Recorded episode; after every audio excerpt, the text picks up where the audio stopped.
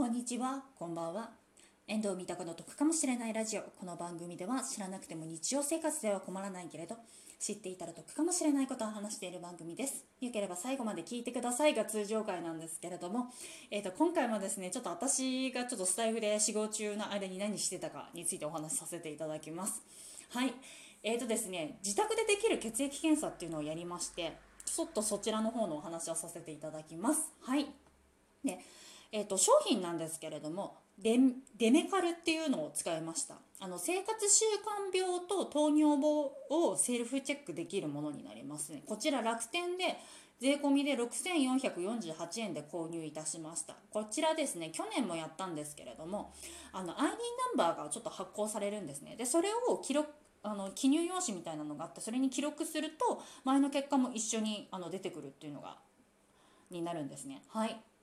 でまあ、こちら血液検査なんですけれども私8月の16日の朝に採血を行いましてこの採血自体は、えーと、10分ほどです。で採血して、えーと、検査液に入れてなんか少し作業をしてなんか結晶となんかその他のものにちょっと分離したりとかしてそれをあと質問票だったりだとか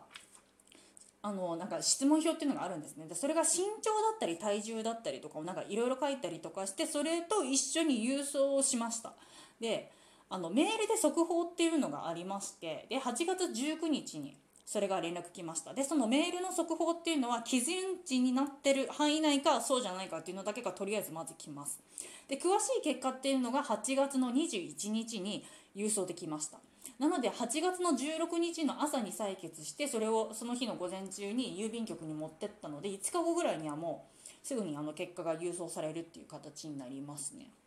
で採血の様子はですね私ちょっとスタンド FM の方に行っておりましたのであのスタンド FM の方であの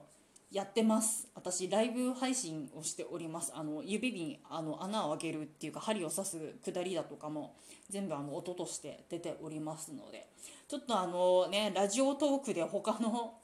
音声配信アプリを宣伝するのもちょっと動画とは思うんですけれどもまああのリンク貼っときますので気になる方いらっしゃいましたらあの聞いてみてください。で採血なんですけれどもあの指の針もあるんですね。あの2本一応針があって、まあ、ちょっとそれで血液取ってくださいなんですけれどもただ私としてはその2回もね自分の指に針刺すの嫌だなっていうふうに思ったのであの一発で取りたかったのであのネットとかでいろいろ調べたりとかしてなんかこう血をよく出す方法みたいなのを調べてからやったんですけど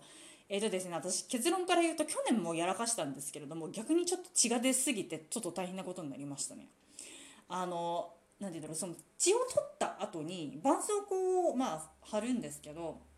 その貼る前にまずなんかいろいろちょっとこう作業をやらなきゃいけない作業をやって一段落した後にやっと絆創膏貼れるんですけどその一段落のの前の作業の時にわちゃわちゃしてる時もずっと血がダラダラダラダラ指から流れてるみたいななんかそんな感じでしたね。はいまあ、あの結構お手軽にできるのであの個人的には今コロナの状況でなるとなくなんかこう病院とか行けにくいかなとかっていうのもあるとは思うんですけれどもあのやってみるのいいかなっていうふうに思います。で結果なんですけれども結果はあの BMI 以外はあの基準値範囲内っていうことでしたね。あのそちらの方もあのスタンド FM の方であのいろいろとお話はしておりますのでそちらもリンク貼っておきますので気になる方いらっしゃいましたらよろしくお願いしますっていう感じですかね。